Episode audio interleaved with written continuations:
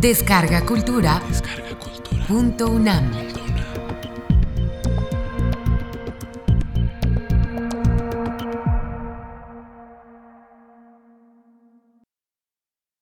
Olvidar es morir.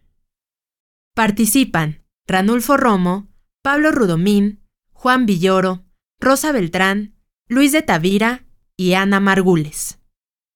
Mesa de diálogo realizada el 16 de octubre de 2016 en el Colegio Nacional. Empezamos esta reflexión con el tema de hasta dónde nos constituye la memoria. Borges escribió un poema que algunos decían que había sido un poema recitado, que no necesariamente se le podía atribuir, en donde habla de que finalmente todos nosotros somos ya desde ahora viviendo el olvido que seremos en el pasado. Estamos hechos de un olvido futuro y sin embargo lo que nos constituye es el ejercicio de recordar. Etimológicamente la palabra recordar quiere decir pasar por el corazón. Recordar, acercar otra vez lo mismo al corazón, es decir, hacer que el sentimiento vuelva a nosotros. Y las distintas artes y la ciencia han tratado de entender el pasado que nos constituye como una manera esencial de comprendernos a nosotros mismos. Entonces vamos a tratar de ver hasta dónde dependemos de la memoria, cuáles son sus límites y cómo una forma de la muerte, lo sabemos por enfermedades como el Alzheimer, que pueden ser terribles, es precisamente la pérdida de algo significativo para nosotros, que es el recuerdo. Podría haber vida sin tener conciencia del pasado. Es difícil asumir una vida humana satisfactoria habiendo olvidado todo. Me gustaría empezar con Pablo Rudomín, justamente, preguntándote, Pablo, ¿hasta qué punto el tema de la memoria es algo que nosotros en el cerebro ya conocemos cuáles son sus límites dadas las investigaciones actuales? Y hasta qué punto en el proceso de la inteligencia el hecho de recordar es un componente absolutamente esencial, hasta qué punto estamos constituidos cerebralmente de pasado. Realmente la primera pregunta que me hago, ¿se puede olvidar lo que no se conoce? Realmente aquí nos lleva a otra pregunta, ¿qué es conocimiento? ¿Qué entendemos por conocimiento y aquí frecuentemente se confunde un poco lo que es información con conocimiento. Hay muchas definiciones, pero la que a mí me gusta es la capacidad de resolver problemas, la capacidad de plantearse problemas y buscar soluciones. Y eso va desde que cómo nos movemos, cómo reaccionamos ante tal o cual estímulo. Ahora, realmente el conocimiento requiere de memoria porque si no hay memoria no tenemos un punto de referencia. La memoria es nuestro punto de referencia. Por ejemplo, tenemos memoria de la posición de nuestro cuerpo. Si queremos movernos, hay todo un proceso que nos define cómo es nuestro cuerpo, cuáles son sus alcances, sus dimensiones, y con base a ello planeamos un movimiento. Entonces, uno de los factores principales es la memoria que nos permite ubicarnos en el tiempo y en el espacio. Y obviamente la memoria requiere de aprendizaje. No podemos aprender algo si no lo hemos repetido. Y ahí tenemos entonces que hablar de dos tipos de memoria, la memoria a corto plazo y la memoria a largo plazo. La memoria a corto plazo es la que aprendemos, eh, digamos, cuando nos cortamos y viene el dolor agudo, y hay señales y hay conexiones temporales en la médula espinal en este caso, que señalan esa situación de dolor. Si se prolonga ese efecto, se puede volver memoria a largo plazo, como cuando damos un estímulo doloroso y se va prolongando, entonces se puede volver un dolor crónico.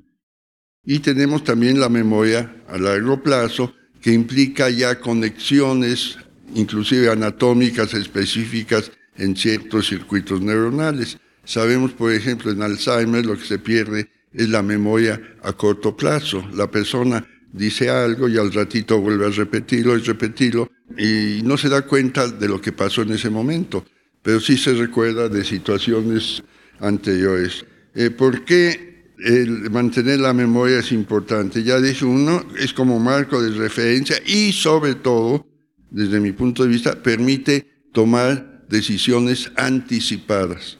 Vemos un coche, no tenemos que esperar hasta que nos da el golpe, sabemos por toda nuestra experiencia lo que puede suceder. Y el poder tomar reacciones, eh, diseñar reacciones anticipadas nos permite sobrevivir como individuos e inclusive como sociedad. Aquí también me gustaría distinguir dos cuestiones. Una cosa es la memoria y otra cosa es el acceso a la memoria.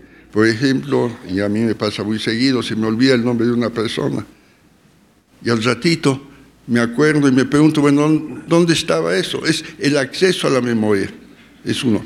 Y lo otro es el borrar la memoria. La memoria está ahí y cómo la borro. Precisamente uno de los problemas del dolor crónico es cómo borrar en forma permanente esa memoria. Hay técnicas que se están encontrando, una es la inhibición de la síntesis de proteínas, es una cuestión que está muy de moda en este momento. Saben, el dolor crónico puede desaparecer la causa y lo seguimos interpretando como dolor. Acuérdense, el dolor per se no existe, es una interpretación de nuestro sistema nervioso, como lo es el color azul, como lo son otras cosas. Es nuestro sistema nervioso el que construye todas esas vivencias. Si olvidamos algo puede ser por dos razones. Una, bloqueamos el acceso a la memoria, pero la memoria ahí está. Y la otra es la pérdida de esa memoria. En ese sentido, por ejemplo, sabemos que hay deterioro de neuronas, hay deterioro de circuitos neuronales específicos. Entonces aquí precisamente viene la importancia del olvidar. El olvidar puede ser un olvido pasivo. Aprendimos una fórmula matemática cuando estábamos en la secundaria, en la preparatoria, y no la hemos usado más.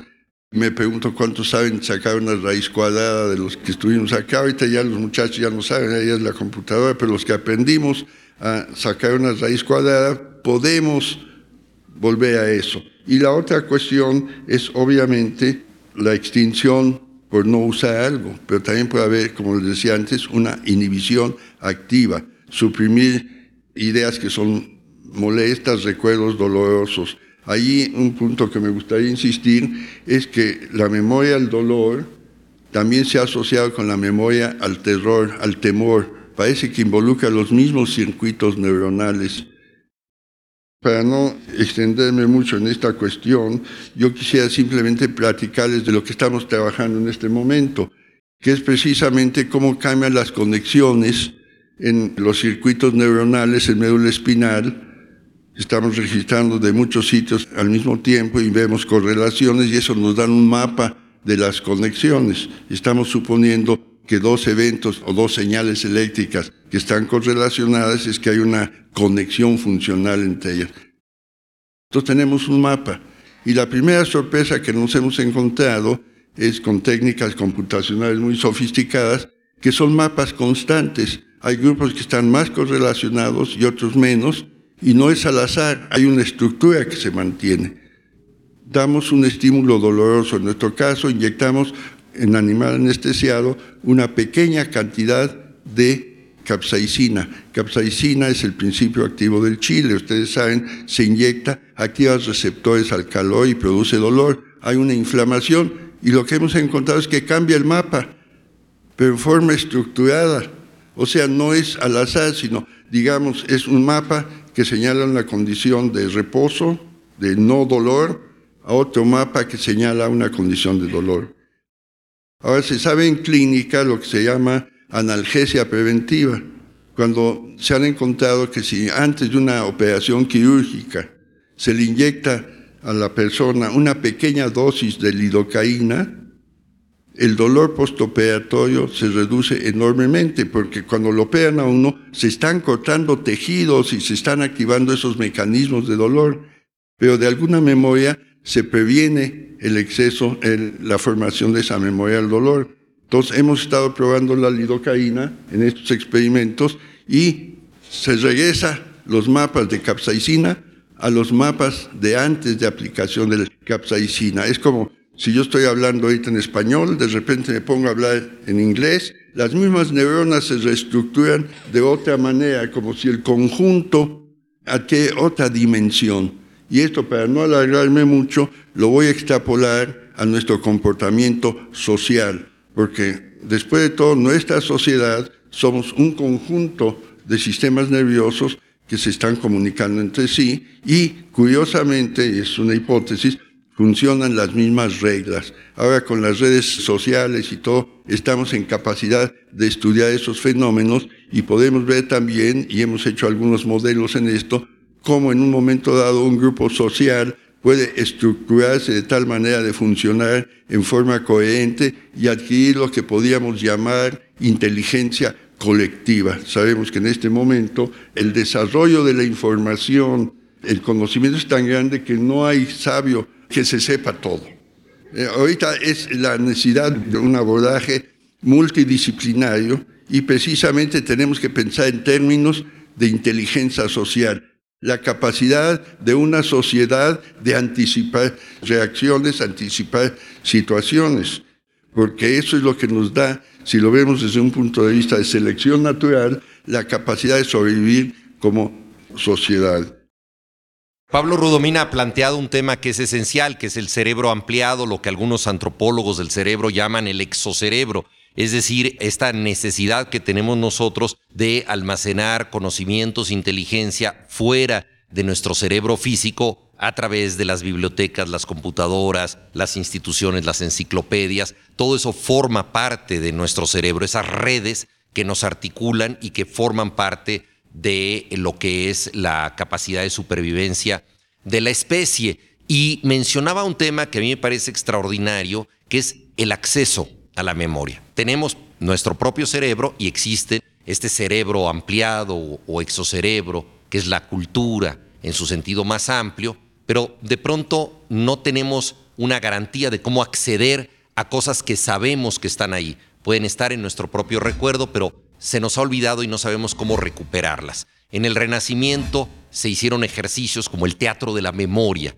para regresar de manera eficiente a ciertos conocimientos y para almacenarlos y tenerlos ahí de manera duradera. Giordano Bruno fue uno de los que practicó esta técnica en donde se construía mentalmente una especie de palacio de los recuerdos y se adscribían, se adjudicaban ciertos recuerdos a una recámara especial del palacio. Si uno podía recordar el espacio de dónde estaban los recuerdos, sabía uno, ah, pues me meto por tal pasillo, entro a tal cuarto y ahí está todo lo que yo tengo que saber de tal tema. Es una memoria visual que, por ejemplo, Octavio Paz utilizaba mucho. Si ustedes han visto de pronto exposiciones de Octavio Paz, él de pronto ponía los ojos un poco como viendo al horizonte o viendo al techo y estaba él imaginando ese espacio de la memoria en donde tenía estructurados sus recuerdos. Era una manera eficaz de establecer o tratar de establecer un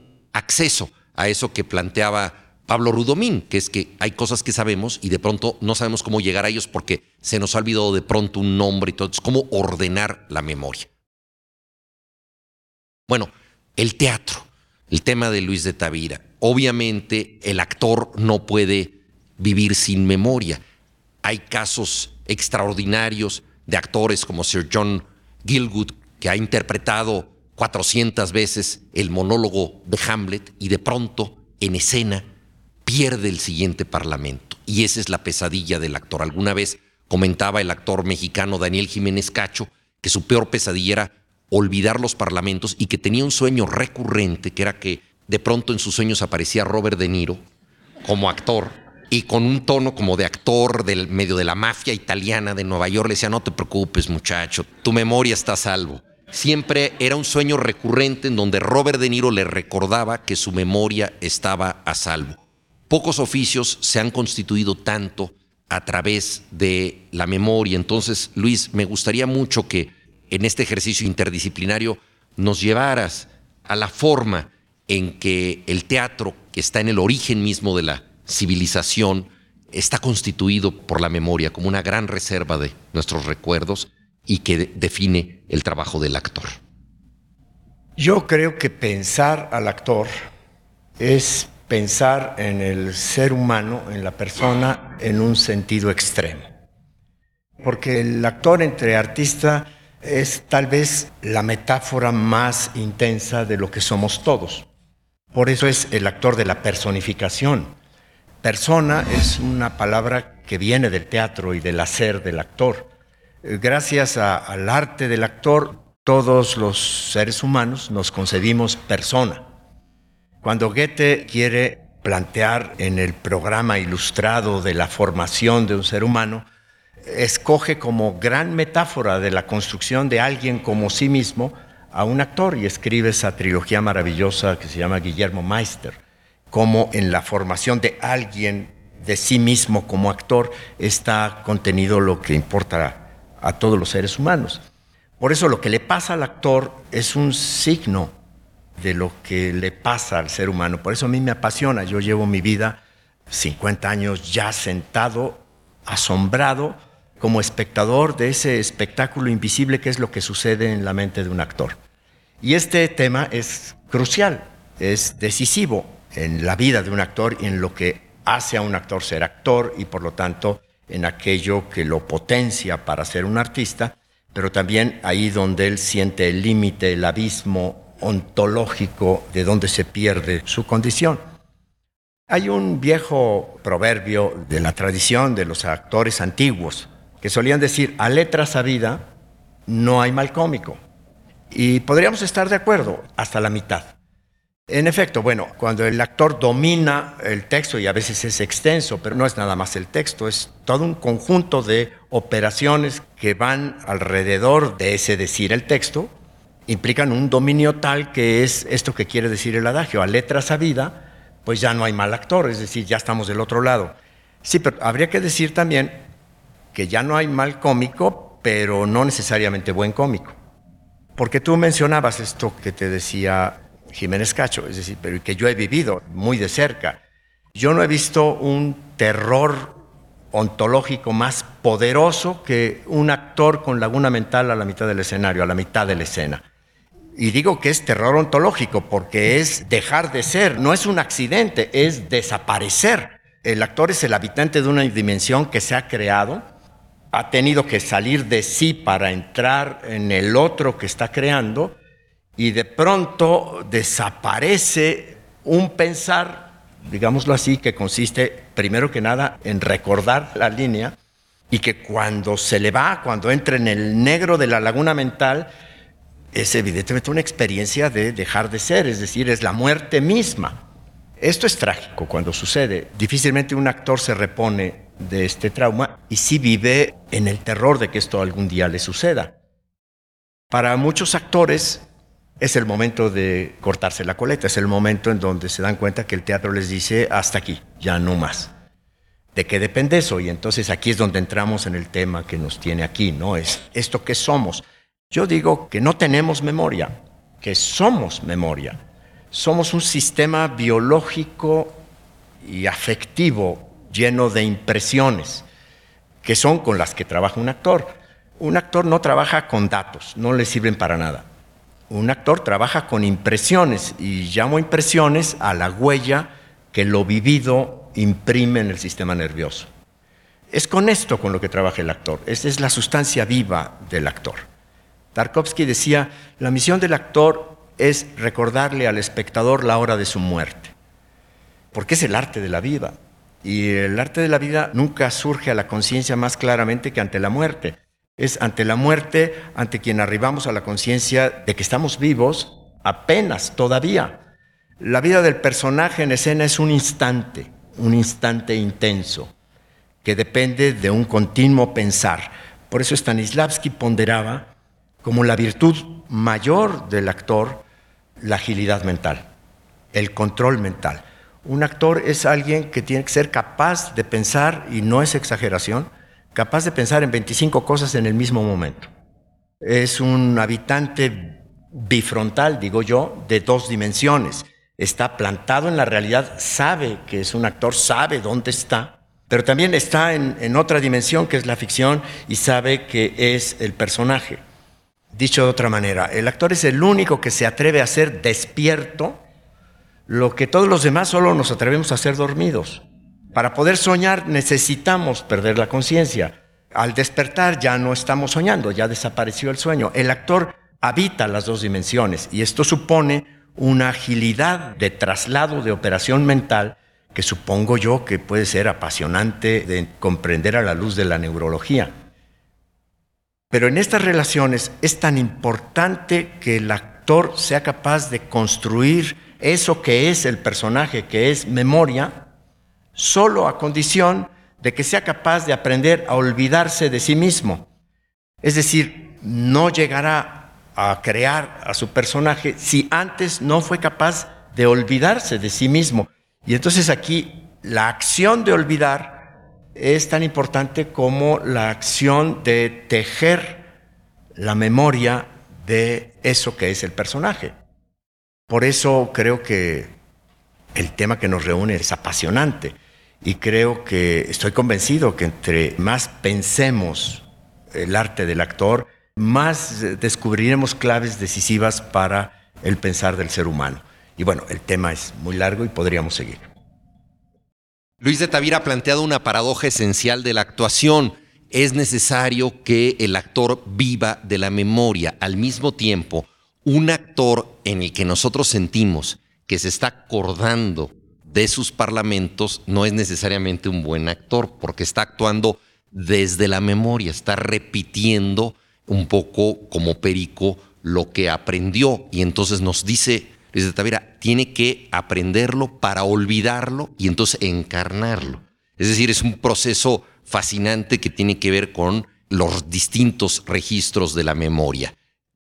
Ranulfo Romo se relacionó con el teatro, también, según sabemos, en su natal Sonora. Quizá fue uno de sus primeros escarceos con el tema de la memoria y hoy en día se dedica a estudiar justamente los procesos cerebrales y a tratar de ver en qué medida, lo decía yo al principio, hay una decisión intrínseca del propio organismo que está determinando lo que nosotros decidimos y podríamos nosotros pensar que tenemos un libre albedrío, pero en cierta forma eso está determinado por nuestros componentes cerebrales. Actualmente él estudia procesos principalmente con monos, según nuestros parientes bastante cercanos, y me gustaría, Ranulfo, que nos hablaras primero un poco tomando el tema en un aspecto autobiográfico que no siempre conocemos en un gran científico,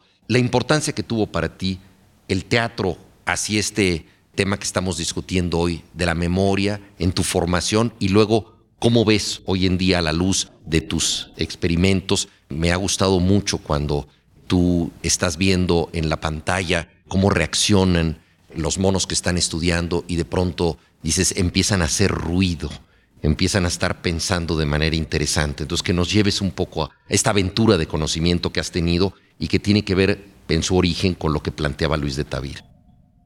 ¿Qué aprendí yo en ese teatro elemental que yo tuve en la escuela primaria en un pueblito de Sonora? Es que me di cuenta de la importancia de la repetición. Y me di cuenta también de la importancia de algo que dijo Luis, del control.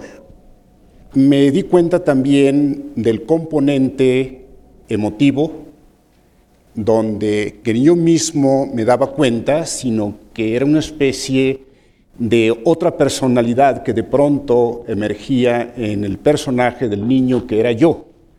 Y esto tiene una relevancia muy importante porque no hace mucho tiempo, cuando mi esposo y yo tomábamos las clases de psiquiatría, nos hacía mucho énfasis los maestros del problema del despoblamiento, las personalidades múltiples de las personas. Ahora yo creo que eso es natural para una persona normal, es decir, tener una, un comportamiento que es adaptable al contexto donde uno está sucediendo. Pero esto de la repetición me parece fundamental, porque no hay que olvidar que los romanos fueron un gran imperio que duró mil años, gracias a que ellos educaron a unos individuos que no sabían hacer nada más que repetir una lanza. Y con eso conquistaron el mundo. Eso es la primera parte que yo me di cuenta, que yo creo que todo lo demás, el álgebra, todo lo que aprendí es secundario. porque yo encontré una especie de, de aguja con un hilito donde yo podía irla metiendo donde yo quisiera, yo podía construir algo muy personal. Y de hecho aquí en el Colegio Nacional tuvimos un simposio, Pablo y yo, hará unos 6, 7 años, donde trajimos a Jerry Edelman, Premio Nobel de Medicina, cuyo tema favorito era el cómo la materia se transforma en la imaginación. Eso es un salto muy grande, por supuesto. El cerebro de Luis, el cerebro tuyo, el de Pablo, etcétera, es materia que de alguna manera tiene que generar algo. Y probablemente la parte más importante de todo esto es la conciencia, que la conciencia sin la memoria no podría existir y sin la percepción tampoco y sin la toma de decisiones no existe nada. Pero el punto aquí al que yo quiero llegar es, nosotros los científicos tenemos que utilizar artificios que parece que para la gente como ustedes, que son muy inteligentes por cierto, no logran captarlo fácilmente. Cuando un estudiante nuevo llega a mi laboratorio, yo tomo un mono nuevo que no sabe nada. Los monos no saben nada. Por cierto, ustedes cuando nacieron no sabían nada. Ahora de pronto aquí hay ingenieros, escritores, poetas, eh, médicos, etc. Pues bueno, ustedes fueron a la escuela y les educaron al cerebro, les educaron las neuronas, los circuitos cerebrales. Entonces, lo que hago yo es que agarro un mono que no sabe nada y algún estudiante también que no sabe nada y los entreno a los dos. Repetición. Obviamente el mono no sabe de qué se trata, pero aprende. Y el estudiante, como ya sabe algo, es medio mañoso, dice, me está maltratando, no me trata bien, porque me está tratando como un mono. Bueno, en realidad estoy enseñando, estoy entrenándole algo al animal. Y pronto, mágicamente, el mono ya sabe hacer algo prácticamente tan inteligente como lo hará un médico, que cuando ve un problema médico, su cerebro se enciende y resuelve el problema médico. Y la pregunta que uno se hace, ¿y dónde está la información? ¿En qué forma se guarda? Pues es muy elemental, la información entró por el oído, entró por la vista, por las manos, por la repetición, y súbitamente se van entrenando grandes grupos de neuronas que están enlazadas y que en su actividad guardan la experiencia. De tal suerte que ahí está la información y súbitamente ocurre algo y el circuito se enciende y lo resuelve.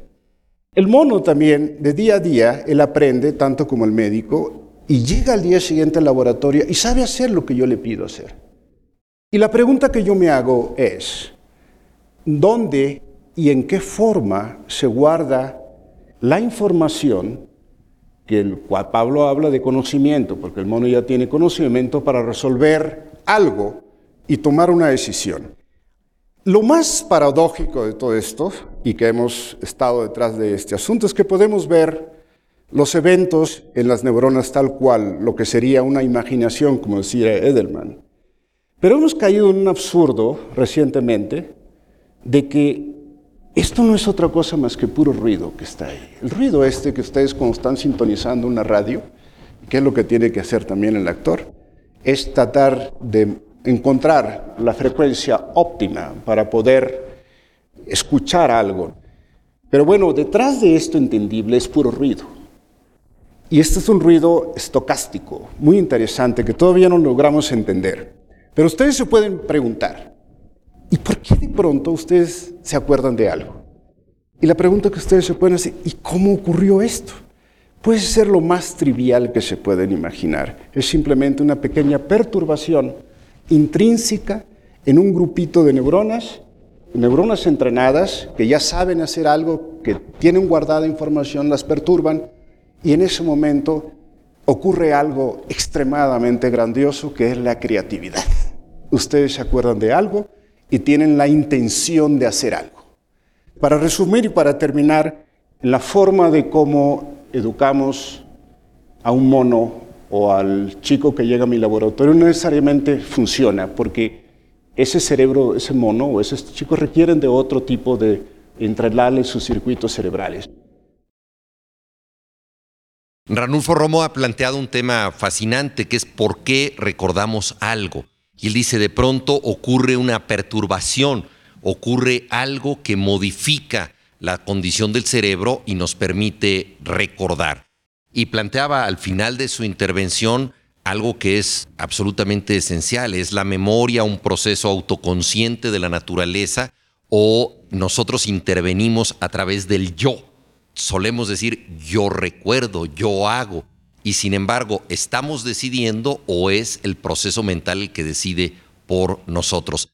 Una de las formas que tenemos nosotros más comunes y socorridas de entroncar con los recuerdos es la música. Las parejas suelen decir están tocando nuestra canción, porque a través de una canción se acuerdan del momento en que se conocieron. Hay ese tipo de estímulos que nos llevan justamente a lo que planteaba Ranulfo Romo, esa perturbación que hace que recordemos cosas. Me gustaría mucho que Ana Margules nos llevara no solamente al tema de la música tal y como la vivimos quienes la escuchamos, sino cómo es el proceso por dentro de quien se dedica a ejecutar, a vivir memoriosamente con las notas musicales, este tema de memoria y olvido que estamos trabajando desde el punto de vista de la música.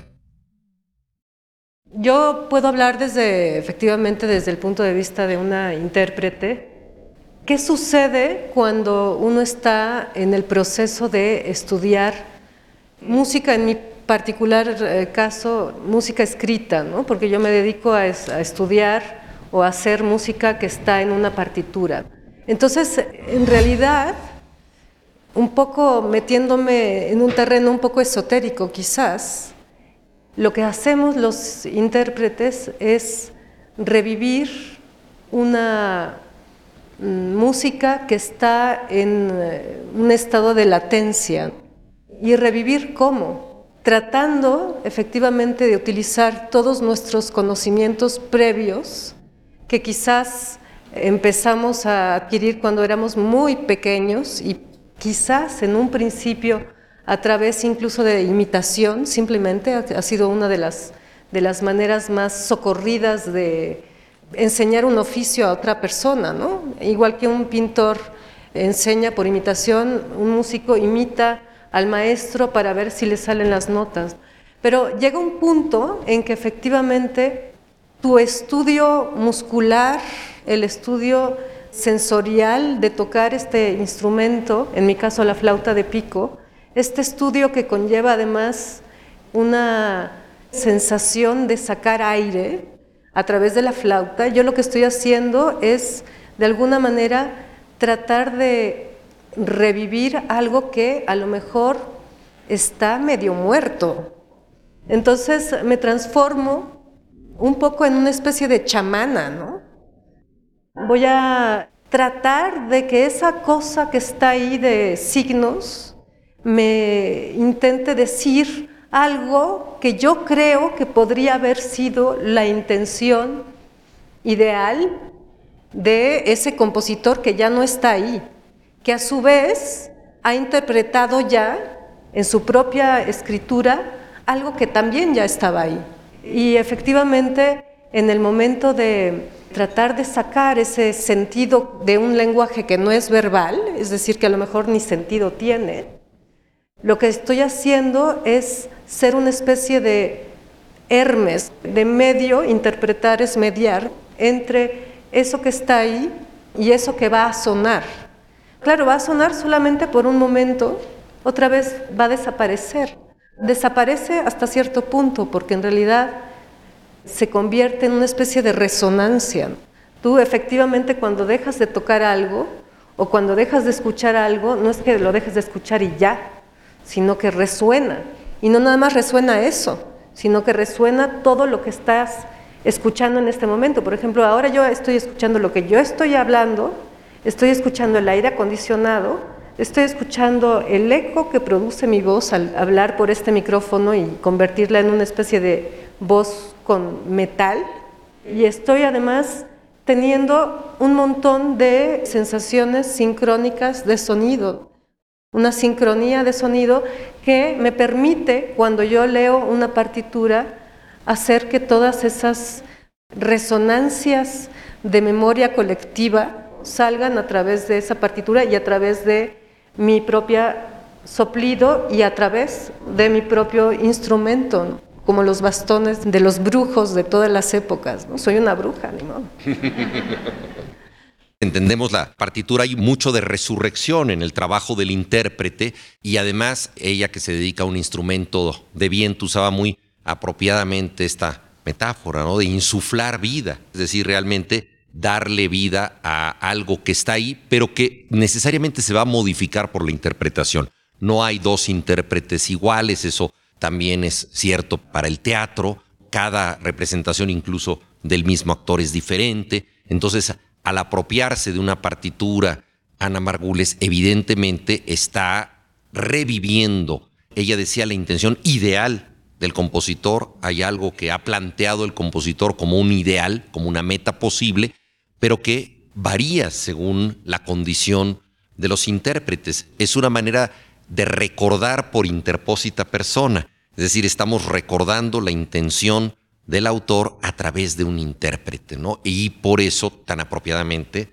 la descripción del chamanismo, este intercesor casi mágico que es el chamán. Un sistema de escritura, la música, las notas, otro, la literatura, que bueno, depende tanto del recuerdo, pensemos tan solo en Busca del Tiempo Perdido. José Emilio Pacheco empieza su novela Las batallas en el desierto diciendo, me acuerdo, no me acuerdo. Es decir, recordar literariamente tiene que ver con este juego, hasta dónde somos fieles a lo que recordamos, hasta dónde podemos nosotros escribir desde algo que es cierto o hasta dónde la memoria es parte de la fantasía y de la fabulación. Es decir, de qué manera nosotros al creer que recordamos literariamente, estamos poniendo en juego la invención literaria. Sergio Pitol escribió una trilogía de la memoria y él ahí considera que la memoria es una cantera que de alguna manera es ignorada por el propio autor. Es decir, que el escritor no escribe porque sabe qué recuerdos tiene, sino que escribe para encontrar sus recuerdos. O sea, la escritura es una búsqueda de la memoria que no necesariamente es algo inmanente. O sea, habría como dos actitudes posibles, escribir desde lo que ya sabes y vas a recordar por escrito o escribir para tratar de indagar eso. ¿Cómo ves tú, Rosa Beltrán, el tema de la memoria como un estímulo para la recreación literaria? Déjame posicionarme por un segundo en quien lee, no quien escribe, porque el acto de la lectura es un acto también de reescritura. Sin el lector no existe ninguna posibilidad para quien escribe. No escribimos más que para alguien más, aunque ese alguien sea nosotros mismos. Así paradójico es el asunto. Y para quien lee es necesario también hacer un acto de memoria, muchas veces inconsciente, en el que se explora en esa cantera de aquello que no se sabe que se sabe, Pablo preguntó en el principio de su charla, ¿se puede olvidar lo que no se conoce? Pero la pregunta que está latente detrás de la escritura es si se puede recordar lo que no sabíamos que sabíamos. Y creo que en eso es en lo que consiste justamente que un autor nos diga algo y que se convierta en un clásico. Y Borges lo dijo de manera insuperable, ¿no? Creo que hablando de la huella, como dijo Luis de Tavira, en una muy provocadora frase en la que nos preguntó, ¿y acaso somos más que la huella de lo vivido? Para quien escribe, esta pregunta es fundamental, por supuesto, abarca todo el complejo proceso de la escritura, porque la escritura es la huella de lo vivido, es la huella de lo pensado. De todas las huellas, de todos los vestigios humanos, creo que ninguna como la escritura permite encarnar de manera más fehaciente lo que somos por dos razones. La primera, porque en toda forma de escritura, porque en la literatura está contenido no solo lo que pensamos y recordamos, como idea, como concepto, sino lo que sentimos. La huella de lo sentido y de lo vivido necesariamente aparece en todo lo escrito. Y en segundo y primerísimo casi lugar, de manera también paradójica, porque nos comunicamos con palabras y porque el instrumento de la literatura son las palabras. Así que nosotros tenemos un acceso directo a través del lenguaje doblemente articulado a aquello que pensábamos y que sentíamos como especie miles de años atrás. es un acto de memoria. Lo que hacemos al leernos como especie es recordar, sí volver al corazón, pero también volver a las ideas. Hay otra cosa peculiar en quien escribe y en cómo funciona la memoria, que también tiene que ver con lo que dijo Ranulfo de manera provocadora, si somos algo más que el yo. Para quien escribe se trata siempre de un yo contagioso. El que escribe, por más que lo haga a través de su subjetividad de manera necesaria, pretende que eso que escribió se convierta en algo contagioso, en algo que todos los demás sientan como propio. ¿Qué otra cosa hace el cronista? Por ejemplo, pensemos en los cronistas de Indias, sino a través de su subjetividad convencer primero a su tribu, a su grupo y después a toda la posteridad de que aquello que escribió fue cierto, existió, en convertir esa memoria en una memoria colectiva. ¿Qué otra cosa es el trabajo del escritor y del poeta? Que tener una fe irrestricta en la inmortalidad. La literatura es una fe irrestricta en la inmortalidad. Muere, digamos, el gobernante, mueren los reyes, mueren los héroes. A veces, con su muerte física, ocurre también su olvido. Sin embargo, el poeta, en el sentido, digamos, literal de poiesis, de creador, quien escribe, pretende que una vez muerto, su memoria siga operando en las futuras generaciones. Se escribe para el futuro. Qué curioso. Se recuerda al escribir y sin embargo esa forma de recordar es una proyección siempre que se hace hacia el futuro. Y cuando nosotros como lectores designamos un autor como clásico, con nuestra activa lectura, quienes decidimos revivir u olvidar ciertas obras. Y en el momento en que las rescatamos, es decir, las convertimos en clásicos para ese momento en el que estamos vivos, lo que estamos haciendo es activar ese pasado que se proyectó en un momento hacia el futuro. Hay otro tema muy inquietante que de algún modo se tocó aquí y que tiene que ver con una falsa memoria. En literatura es también muy evidente ahora a través de las redes sociales, por ejemplo. Hay un concepto, el concepto de cámara de eco, al que probablemente ustedes han oído referirse, ¿no? es un concepto relativamente familiar y que ahora se ha puesto más de moda por los debates de la futura elección en Estados Unidos entre Trump y Clinton. La cámara de eco, ese proceso consiste en que una mentira que ha sido repetida muchas veces a través de los medios de comunicación o a través de las redes sociales, tiene la facultad de volverse verdad. Y por lo tanto, Parece que quienes ya de por sí sabían que iban a votar por este candidato o por aquel no cambiarán su punto de vista o no demasiado, porque deciden elegir como amigos aquellos con los que ya tenemos una afinidad, aquellos con los que compartimos ciertos valores. Y entonces lo que va a suceder a través de esta cámara de eco es que se van a repetir esas ideas a las que nosotros ya desde antes nos adheríamos. Me interesa este concepto y creo que también es pertinente porque siempre que hablamos de literatura solo hablamos en sus aspectos positivos de lo que se convierte en clásico, de esas formas literarias que por alguna razón nos facilitaron el recordar y el reconocer. Pensemos en muchos géneros literarios que fueron inventados por los poetas justo para contagiar, es decir, para convertirse en memoria colectiva. Por ejemplo, la poesía épica desde el principio. Ese es su objetivo, ¿no? Más que ningún otro. Pero pocas veces nos detenemos a pensar en estos falsos recuerdos y esta falsa memoria que también se construye a través de literatura si la pensamos en un sentido amplio, con estos fenómenos como el de cámara de eco. Por último, me gustaría referirme a lo que pasa en nuestro momento histórico con la literatura, en esta época que se ha dado en llamar posmodernismo, que viene después del modernismo y que es una época revisionista más que nunca la literatura se convierte en, un acto de memoria, porque lo que estamos haciendo en esta época es revisar las formas de representación del pasado.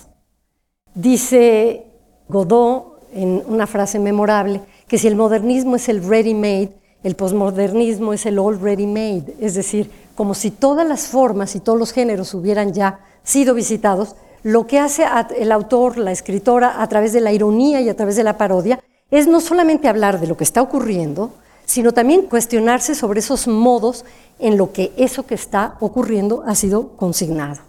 Preguntarnos cómo ha sido escrita, si la novela, si la poesía, si el teatro hablar de manera, digamos, metatextual de cómo se dan los procesos de creación de estos géneros, pero también de cómo hemos consignado la historia, por ejemplo.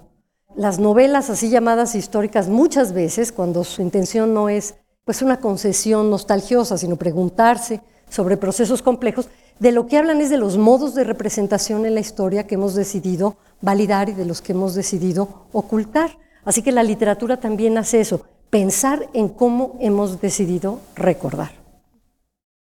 Rosa Beltrán nos planteaba algunos temas que son fundamentales, el hecho de la memoria colectiva, la memoria que es la de la recepción de la obra literaria, como una obra, nos decía Rosa, no es inmanentemente un clásico, es la vocación de los lectores, la que la mantienen y la convierten como un clásico, es decir, un libro cerrado probablemente no puede ser considerado obra de arte, solo en el momento en que se abre, resucita un poco para recordar lo que nos decía Ana Margul, es decir, es interpretado por un lector y forma parte de ese contexto colectivo. Hablabas de los falsos recuerdos también y del papel que la literatura ha tenido como ejercicio de la memoria y si pensamos en la retórica, la métrica, etcétera, son formas de la memoria, ¿no? Y algunos legados incluso de pueblos enteros como por ejemplo el pueblo purépecha tiene la relación de Michoacán, es una construcción literaria para recordarse a sí mismos recitando su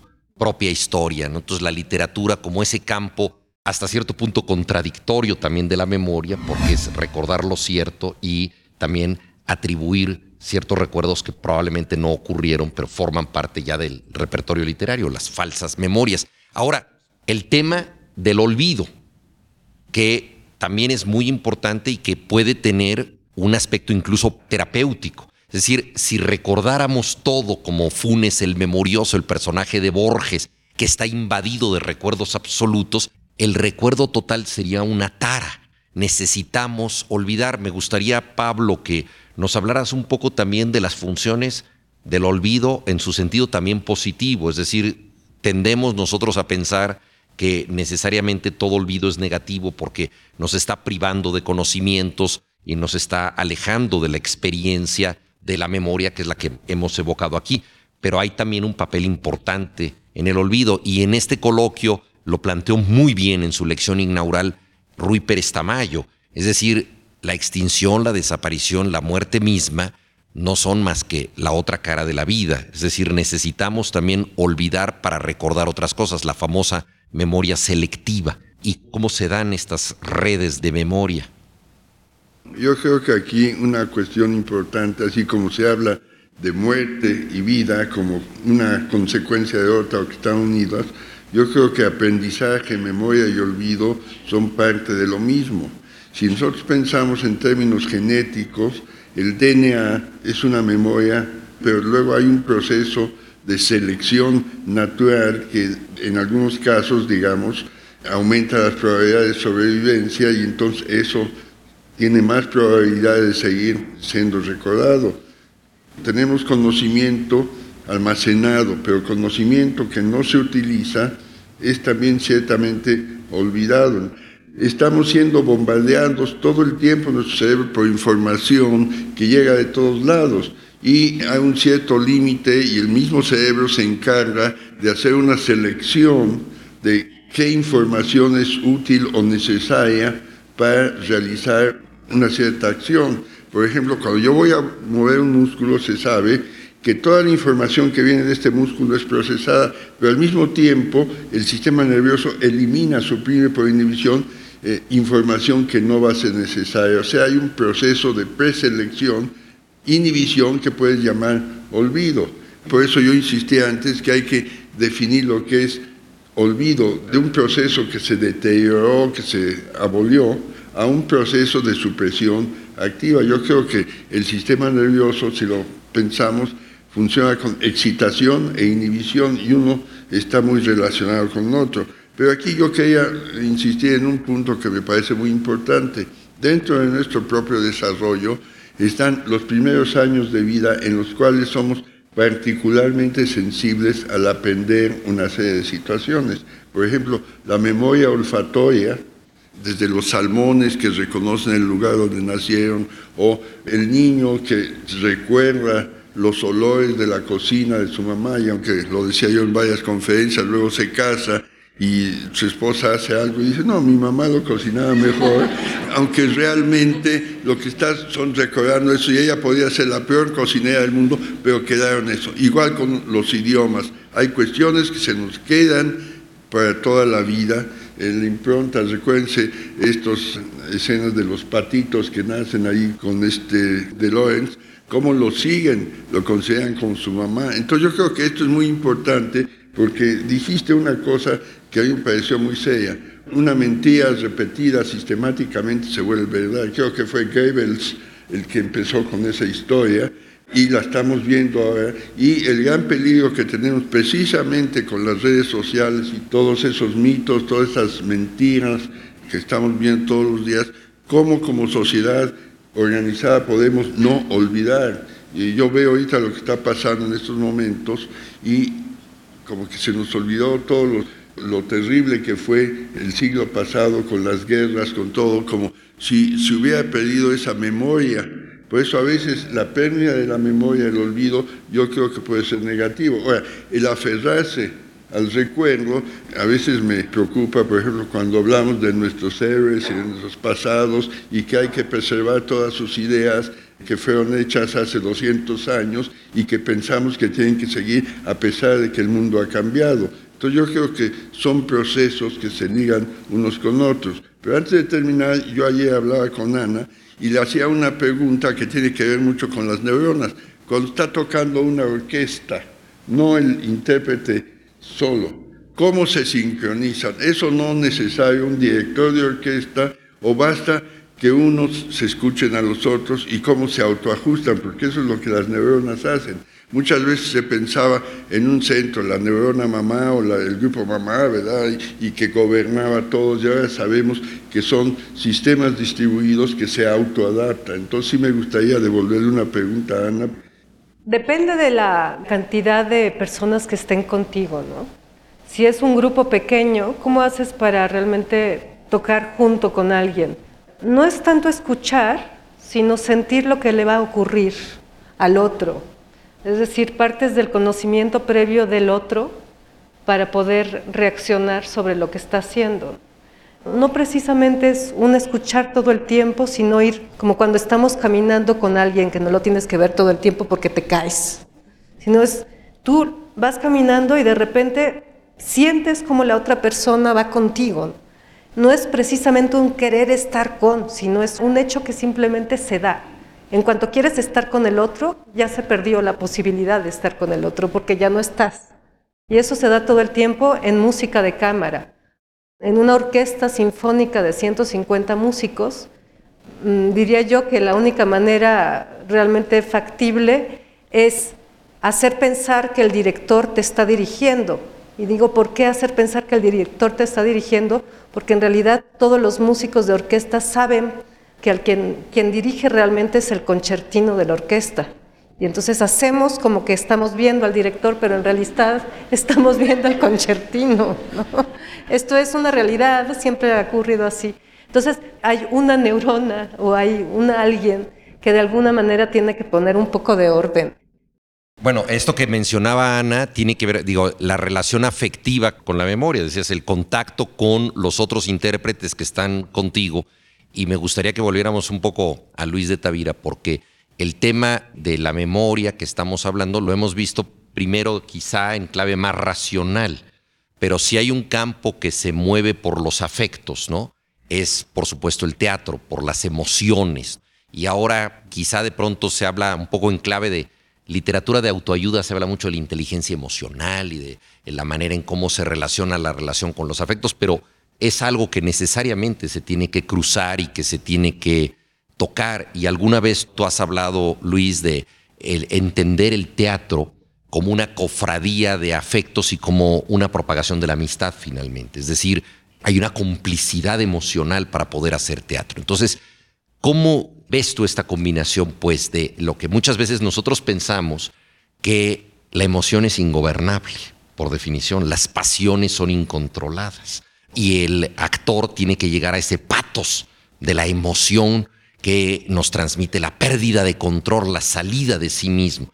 y al mismo tiempo tiene que estar racionalmente dentro del personaje, tiene que estar en dominio de la situación. Entonces, este cruce muchas veces extremo que se da en el teatro entre el corazón y el cerebro, la pasión y la razón, ¿cómo lo abordas tú como director teatral?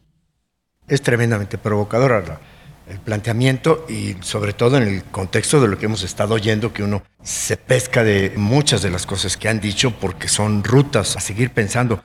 Pero Ranulfo lo dijo muy bien y yo inmediatamente resueno con lo que él dijo. No hay memoria sin afecto en una persona. Toda impresión, toda huella anémica es una huella afectiva. Es decir, tiene un significado afectivo, por decirlo así, lo que podría también decirse en otro momento como emocional, pero no es lo mismo. ¿Por qué? Porque es el resultado de una afectación que viene de un fenómeno epistemológico que llamamos estimulación y que es consecuencia de estar aquí. Es decir, de la aprehensión sensible, como él lo decía. La aprehensión sensible es que aquello que no soy, para seguir a Fichte, todo se puede dividir en yo y el no yo. Lo que resulto yo y lo que, lo que resulta no yo y que es todo lo demás. Y ese no yo se mete conmigo. Es decir, me afecta. Y ese es el proceso de la estimulación. El actor es un virtuoso de la estimulación. Analizar el fenómeno de la actuación sería analizar todo el proceso de estimulación, la estimulación que hay que discernir, porque hay una estimulación indeseable y hay otra estimulación que hay que provocar porque lo que resulte de su creación tiene que ver con un proceso de estimulación cuyo sustrato es eso que llamamos, o que Stanislavski llamaba memoria emocional, que va a dar lugar al término vivencia, pero que si la vivencia es lo vivido por el personaje y lo no vivido por el actor, no puede ser la vivencia del actor traspasándosela al personaje, porque eso es avasallarlo y no respetarlo. Pero entonces, ¿cómo puede proceder el actor? Con la vivencia del personaje, que es precisamente lo no vivido por él, y que hace con lo sí vivido por él y no vivido por el personaje, y ahí está todo este equilibrio, en donde en efecto el signo afectivo es decisivo, no es un proceso que maneje la razón, sino la experiencia viva. Por eso Aristóteles llamaba a este saber de lo que se experimenta como frónesis y no como sofía. Piaget dice en su reflexión apasionante sobre el principio del conocimiento en los niños, dice que aprendimos todos gracias a que fuimos capaces de adivinar y confiar. Y sobre todo este segundo me parece fundamental. Ahí donde no fuimos capaces de confiar, no aprendimos el mundo, porque como niños tuvimos que aprender todo. Es decir, el niño inventa el mundo y se inventa a sí mismo. Hay otra parte importante que me interesa, que lo decía Rosa también, y que me recordó un poema maravilloso de Helderlin que se llama justamente Nemocine, la diosa de la memoria, la amada de Zeus, que es la madre de las musas. Es decir, el arte viene de la Nemocine, porque sí, es un triunfo sobre la muerte, que nos rebasa, incluso rebasa al sujeto de la memoria para volverse uno la memoria de otro. Y esa es la obra de arte, esa es la pretensión de la obra de arte. Esto se complica cuando entramos con la música o con el teatro en tanto tal, no en tanto texto que queda. Porque ni la música, ni la escena o la actuación son fenómenos de telecomunicación. La literatura es telecomunicación. La escena o la música cuando se está tocando está viva y reside en el aquí y ahora del instante mismo en donde el espectador y el artista están tocando el mismo momento, el mismo instante. Eh, no hay manera de diferir. Por eso me pareció muy importante lo que decía Ranulfo, en donde creo que lo que se vuelve apasionante analizar es justamente cuando ese momento es una zozobra. Y vuelvo a tu primera evocación con la que me diste la palabra, del actor en la laguna mental, del actor que pierde y ese terror. Pero también podríamos recordar el primer momento que funda el actor, que es el pánico escénico. ¿Por qué este pánico? Cualquiera puede llegar muy bien entrenado, acaba de repetir su texto en el camerino y se lo sabe de corridito, este, ya ensayó, pero va a entrar al instante mismo, sucumbe al pánico. O este, pues igual, el intérprete musical podrá tener muy ensayadas las cosas, pero el momento, el instante es el mismo y no hay manera, vamos, no hay como en la, En el cine o en la televisión, bueno, corte y volvemos a hacer la segunda toma. Este, se corrige. No, está sucediendo en ese instante. Y entonces, bueno, hablábamos de este abismo ontológico que aterroriza al actor que piensa, si llego a una laguna, ya dejo de ser, dejo de existir. Pero es que también hay otro caso que tocaba Ranulfo, que es el que me interesa. Es lo que nos puede enseñar el momento de urgencia en un arte que es un arte de sobrevivencia. Porque me ha tocado ver el dilema de ciertos actores ante la laguna. Es decir, se pasman, todo el mundo se detiene, están los otros, ¿qué hacemos? No, es decir, el terror es compartido. El actor tiene que decidir ahí qué hace. Yo he visto quien ahí sucumbe o hace el mutis, se acabó, pero me ha tocado ver al que sobrevive. Recuerdo de modo particular al maestro Ignacio Retes, que bueno, actuaba ya este, con una edad muy, muy avanzada y evidentemente la plasticidad neuronal ya no era la misma, pero traía atrás un arsenal prodigioso. Y lo recuerdo en una obra que hicimos de Lope de Vega, donde el asunto de la laguna también tenía que ver con que improvisar cualquier cosa no se podía porque hay métrica y hay rima. Y la improvisación del maestro Retes en ese momento, en esa voluntad de existir, que es la actuación, de seguir vivo allí, dependía de qué hacía con esa amnesia. Y entonces no sé a qué recurrió, pero comenzó a inventar el texto que seguía en la métrica y la rima exacta. Y entonces, claro, ahí tenemos a un artista por excelencia. ¿A qué recurre esa crisis? ¿no? Este era un punto que me importaba mucho tocar. Y luego otro que tiene que ver con esto que decían de la cámara de eco, de la mentira repetida.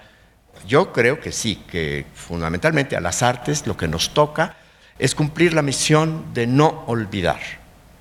Por eso son conmemoraciones. Una función de teatro es una conmemoración, es un acto de memoración y de una memoración no de la memoria personal, eh, sino de la memoria colectiva, de crear la memoria colectiva, de celebrar lo memorable para todos, que es que no se nos olviden los nazis y los campos de exterminio cuando volvemos en la historia a enfrentarnos con estos fenómenos. Yo sí creo que esta es la misión fundamental de los artistas, la conmemoración de aquello que hemos discernido, que hemos considerado, que ha salido a la necesidad de ser pensado como sustancia a no olvidar. Y entonces conmemoremos, pero claro, discernamos qué vamos a conmemorar. Lo que nos decía Luis de Tavira creo que es esencial y podemos incluso resaltarlo en el contexto también de una sociedad que progresivamente vive en un plano virtual.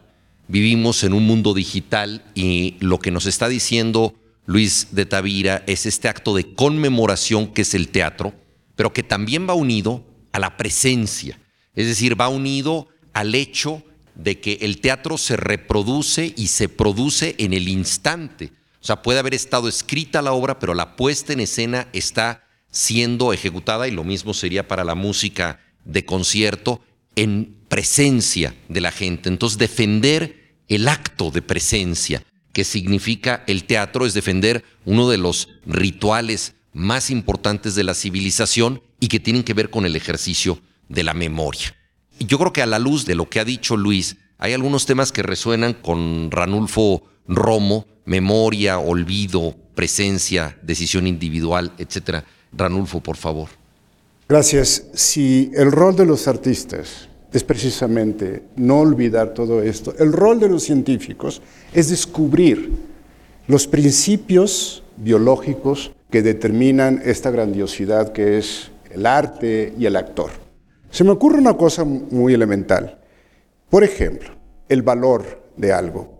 Voy a poner un ejemplo muy elemental. Un animal sin experiencia, que un ruido que ocurre ahí entre las hojitas sería la señal para indicarle que hay una presa que le va a dar utilidad, o sea, alimento. Obviamente, cuando la presa se va, el animal no sabe que es una presa, pero con el tiempo aprende a asociar ese ruido con la presa y sabe que le va a dar algo. Eso es lo que hace nuestro cerebro. Vamos a ver. Obviamente que cuando un actor se para en el teatro con la gente, ocurre una cosa maravillosa también, lo que es el mecanismo de la atención, que no sabemos nosotros qué es la atención, pero es un proceso que tenemos en nuestro cerebro, que a uno nos falla y a otros les funciona muy bien. En el instante, cuando tienen 50 mil personas enfrente de ellos, son capaces de atenderse a sí mismo, un mecanismo interno donde todo fluye de una manera maravillosa de tal suerte que el Parlamento, las emociones y todas estas cosas se entrelazan y además se puede volver un momento creativo. Es decir, como hablamos muy bien del maestro Retes, que es capaz de reinventarse, sus circuitos cerebrales se pueden reinventar de una manera maravillosa. Esto es algo que nosotros andamos detrás desde el punto de vista de los científicos. No es tan espectacular porque no podemos mostrar la grandiosidad. Tenemos que ver células, conexiones, moléculas, chispitas eléctricas, modelos matemáticos, qué sé yo. Pero estoy completamente de acuerdo contigo. Me gustaría llevar todo esto al plano de lo mental, biológico. Tú dijiste algo muy importante sobre una mentira que se vuelva verdad. Es que no existen las verdades ni existen las mentiras. Todo está determinado de cómo, si por convención, cómo queremos que algo sea lo correcto y algo sea lo incorrecto. Entonces, de pronto, lo que es incorrecto para mí puede ser lo correcto para ustedes. Y eso es una lucha que mantiene siempre al individuo con el otro o con los otros. ¿Por qué? Porque yo solo no soy nadie, mis circuitos cerebrales solos no tienen ninguna repercusión con nadie.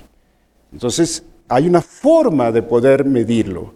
Y otra vez vamos al laboratorio y buscamos la verisimilitud de las cosas. Y tenemos pruebas muy contundentes que nos dicen si esto es lo correcto o si esto es lo incorrecto o esto es simplemente la nada. Pero esto lo saben muy bien desde hace mucho tiempo los que mueven a las grandes masas, los demagogos. Saben muy bien que algo que es falso puede ser verdad en cerebros mal educados que no están capacitados para poder procesar la información, de tal suerte que la toma de decisiones, tomar una decisión de votar por X o Y, estará supeditado a esta caja de resonancia donde esta mentira, de hecho, prácticamente todas las campañas de nuestros políticos utilizan la mentira para poder conformar a una sociedad que pueda votar en tal dirección. Entonces, yo regreso al punto central otra vez, el asunto de la educación, es decir, cómo podemos educar para que un cerebro sea cuasi libre, porque no lo es libre de todo, porque está determinado completamente por las circunstancias y por lo que yo le enseño, por lo que le digo que es correcto o que es incorrecto, y también por la utilidad de las cosas. Un tema muy sugerente, el hecho de que muchas de las visiones compartidas, de los valores entendidos que tenemos, son construcciones colectivas no necesariamente ciertas, no necesariamente verificadas. De hecho, la idea de identidad, la idea de historia nacional misma, es un relato que hemos construido y que no necesariamente está verificado. Y plantea un tema que es apasionante, cómo hacer una educación futura en donde el sujeto pueda distinguir libremente sin caer necesariamente en estas prenociones, en estos relatos que ya se le han construido. Quizá una de las virtudes liberadoras de la literatura, Rosa, sería el de pronto ahondar en procesos que se nos han dado de una manera como historia nacional, como los episodios de la patria, y nosotros a través de la literatura podemos verlos con una memoria, diría yo, rebelde, una memoria diferente, otra. Mencionaba Pablo Rudomín, el eh, ser humano de pronto, de manera elemental, a través de el olfato y el sabor de ciertas cosas, recuerda su edad primera, su edad temprana, los recuerdos de la madre que le hacía un guiso, etcétera. Y bueno, en el momento esencial de En busca del tiempo perdido de Marcel Proust, el protagonista remojando un pan, un panquecito que bueno, en la traducción es una Magdalena en una taza de té, recuerda el mundo de su infancia y se da cuenta que los olores son esa patria. Entonces hay una patria sensorial, que sería para nosotros la suave patria de López Velarde, una patria primera, que no es la de las convenciones compartidas, estas mentiras que nos hemos construido como verdades. Y un poco la literatura tiene que ver con eso. Tú has practicado la novela histórica en la corte de los ilusos en tiempos de Iturbide. ¿Cómo ves tú el papel de la literatura para desatar esta memoria más privada, rebelde y quizá más cierta? Toda memoria del pasado es memoria histórica. Y en particular la memoria de las naciones o de los procesos de construcción nacional, de identificación de grupos, no ha pasado por la memoria sensorial, ha olvidado esos otros cajones que están en los archivos y que guardan lo que se considera bibliografía ancilar. Solamente lo que tiene que ver con el dato duro, con lo verificable, a través de la repetición de los distintos textos históricos, con las fechas, con las batallas, es lo que se ha considerado memorable para reconstruir la historia de las naciones y de los individuos. Pero la literatura, por suerte, existe y entonces permite meterse en esos otros recovecos y darle voz a esos personajes que han sido marginados, que han sido los extra en la película de la historia, por ejemplo, las mujeres, pero muchos más, y ponerlos en un primer plano y ver qué cosa pasa, y confundir vida pública y vida privada, que por cierto es lo que está ocurriendo mucho también en esta época, pero hacerlo de manera deliberada, a ver qué es lo que surge de esa confusión. Y allí el papel del olvido que mencionaba Pablo es fundamental. Sí, hay un olvido al que no debemos suscribirnos, por supuesto, y menos como especie, sin duda, y no debe repetirse. Y ahora estamos escribiendo dándole nombre y apellido a los muertos y a los desaparecidos, por supuesto. Y lo han hecho mucho los compañeros sudamericanos, por razones obvias, al reescribir sobre las dictaduras, y lo han hecho mucho eh, los europeos, etc. Pero hay un momento en el que el olvido es necesario también para reconstruirnos, para repensar en esas otras identidades que de tan recordadas parecen ser las únicas que existen. Si no olvidamos, no podemos entonces acudir a esas otras identidades. Simplemente al ver el proceso de envejecimiento de nuestros padres, nos damos cuenta de cuántos padres hemos tenido. Qué curioso que decimos, mi padre es este, mi madre es esta. Y de pronto, en algún momento, llega ese proceso de olvido que te hace ver que también has sido todos estos otros que no has tomado en cuenta. Y allí el olvido adquiere un papel primordial en la reconstrucción, no solo de las identidades de nosotros mismos. Y el acto mediúmnico, que a mí me encantó la participación de Ana, de revivir a los muertos. Para poder olvidar y reconstruir, pues hay que conocer, hay que entrar a nuestras bibliotecas. Nosotros tenemos un poder mágico, que es el de revivir a los muertos. Hay que acudir a esto para entonces poder reconsiderar esa huella de las vivencias pasadas, educarnos, llamar a los muertos de nuevo, no olvidar. Y ha sido un placer estar aquí con ustedes. Les damos las gracias a todos. Yo quisiera simplemente recordar un pequeño episodio en Alicia en el País de las Maravillas, en donde la protagonista ha vivido una serie de prodigios y está pensando que todo lo que le está sucediendo es un sueño o acaso una alucinación y de pronto piensa en otra posibilidad mucho más interesante y dice, todo esto es un recuerdo. Alguna vez ya estuve aquí y ahora he regresado. El recuerdo le da, desde luego, una constitución, una fuerza mucho más grande a toda esa vivencia. Entonces, bueno, después de todo lo que yo he oído aquí, creo que este será un momento para recordar. Muchas gracias por haber venido.